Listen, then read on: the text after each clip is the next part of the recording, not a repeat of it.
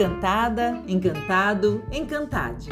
Se você gosta de ouvir histórias, compartilhar seus pensamentos, bem-vindo ao podcast Encantes. Meu nome é Daniela Out.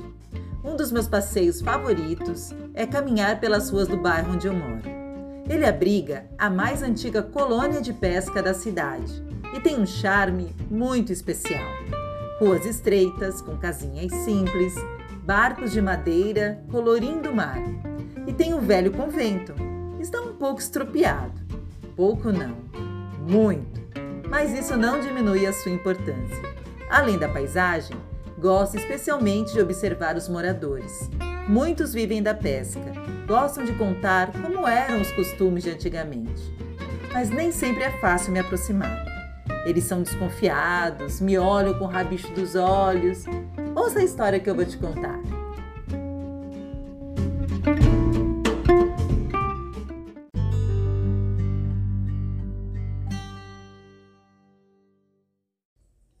Medo da chuva. Naquela manhã, eu saí para caminhar, como faço desde que iniciei o meu processo de emagrecimento.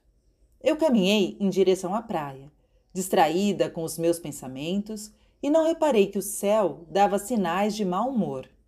Quando cheguei ao meu destino, encontrei um grupo reunido em torno de um pescador artesão que, cheio de habilidade, construiu uma canoa de madeira.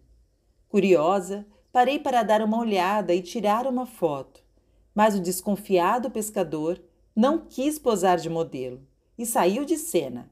Acho que só não levou a canoa por ser pesada demais. Eu fiquei meio contrariada, mas continuei o caminho. Pensei: o medo afasta as pessoas e impede que coisas boas aconteçam. Logo em frente, encontrei um filhote de passarinho que estava literalmente preso a uma cruz. Tão pequenino, não conseguia superar uma barreira inofensiva e deixava sua família desesperada. Era impossível não ouvir os gritos que vinham dos pássaros acima da minha cabeça.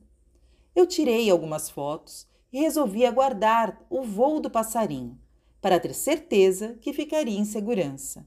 Quando percebi que ele estava agoniado demais para continuar tentando, me aproximei para ajudá-lo. Nessa hora, ele ganhou o céu. No fundo, acho que preferiu arriscar e morrer buscando a liberdade a viver preso nas mãos de estranha.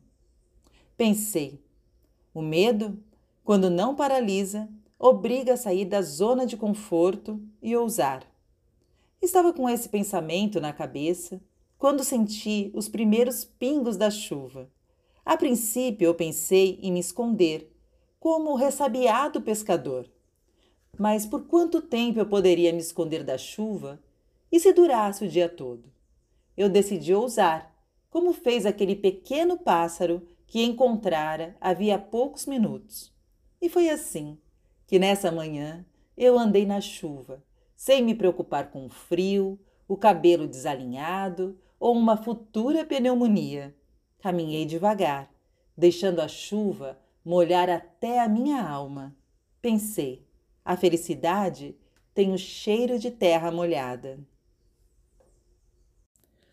um pescador desconfiado, um pássaro que inicia um voo ousado em busca da liberdade e a chuva que lava a alma.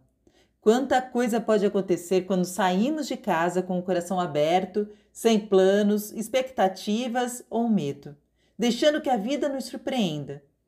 Me diz, qual foi a última vez que você tomou banho de chuva? Um beijo encantado e até a próxima leitura.